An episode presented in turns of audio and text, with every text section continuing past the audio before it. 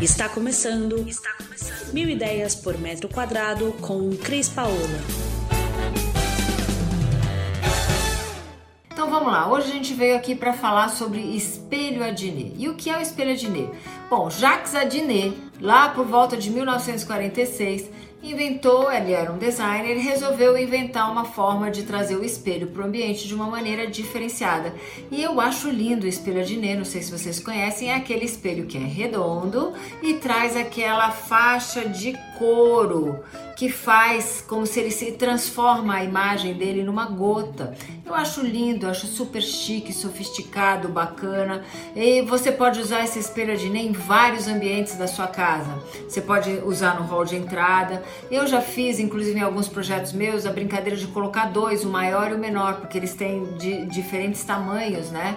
É, então você pode trabalhar com dois, fica bem bonito, com a correia de couro da mesma cor, ou você pode trabalhar com duas correias de couro, vai do seu gosto, vai da da forma como você queira utilizar. Então, é, eu gosto no hall de entrada, eu, Cris, uso no hall de entrada. Eu acho lindo, eu acho sofisticadíssimo um lavabo que não seja grande, que seja pequeno, você entrar e ter o, o de maior formato, que é, faz com que o lavabo ganhe é, personalidade, eu acho. Fica muito legal, né?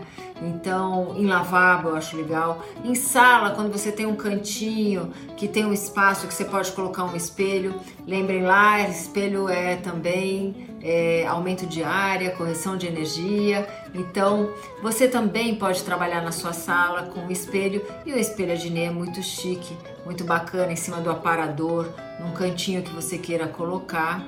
E o que dirá no quarto? No seu quarto, se você tiver uma penteadeira, ele fica maravilhoso, super compõe.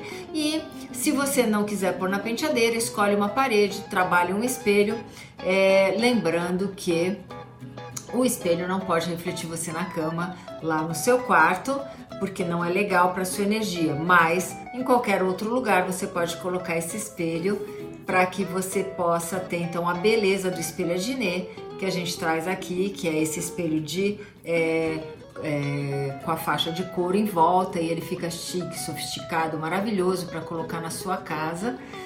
Tem uma única coisa que eu gostaria ainda de estar tá falando, que seria se, é, se você tem diferentes estilos na sua casa para compor com o estilo de Ney. Eu acho que ele vai com todos. Ele vai desde o estilo clássico, embora ele pareça um espelho um pouco mais moderno, mas ele é muito sofisticado, muito estiloso e ele combina também com o seu estilo um pouco mais clássico, se você tiver um estilo retrô.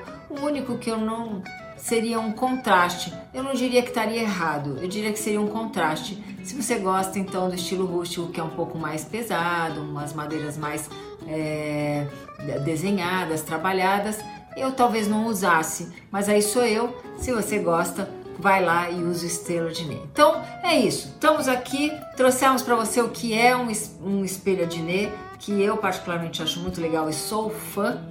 Um beijo, a gente se vê por aqui. Você ouviu Mil Ideias por Metro Quadrado. Muito obrigada por acompanhar o nosso podcast. Conheça também o nosso site milideiaspormetroquadrado.com.br. Curta nossa página no Facebook e Instagram, Mil Ideias por Metro Quadrado e entre em contato conosco no e-mail contato arroba estudiocrispaola.com.br.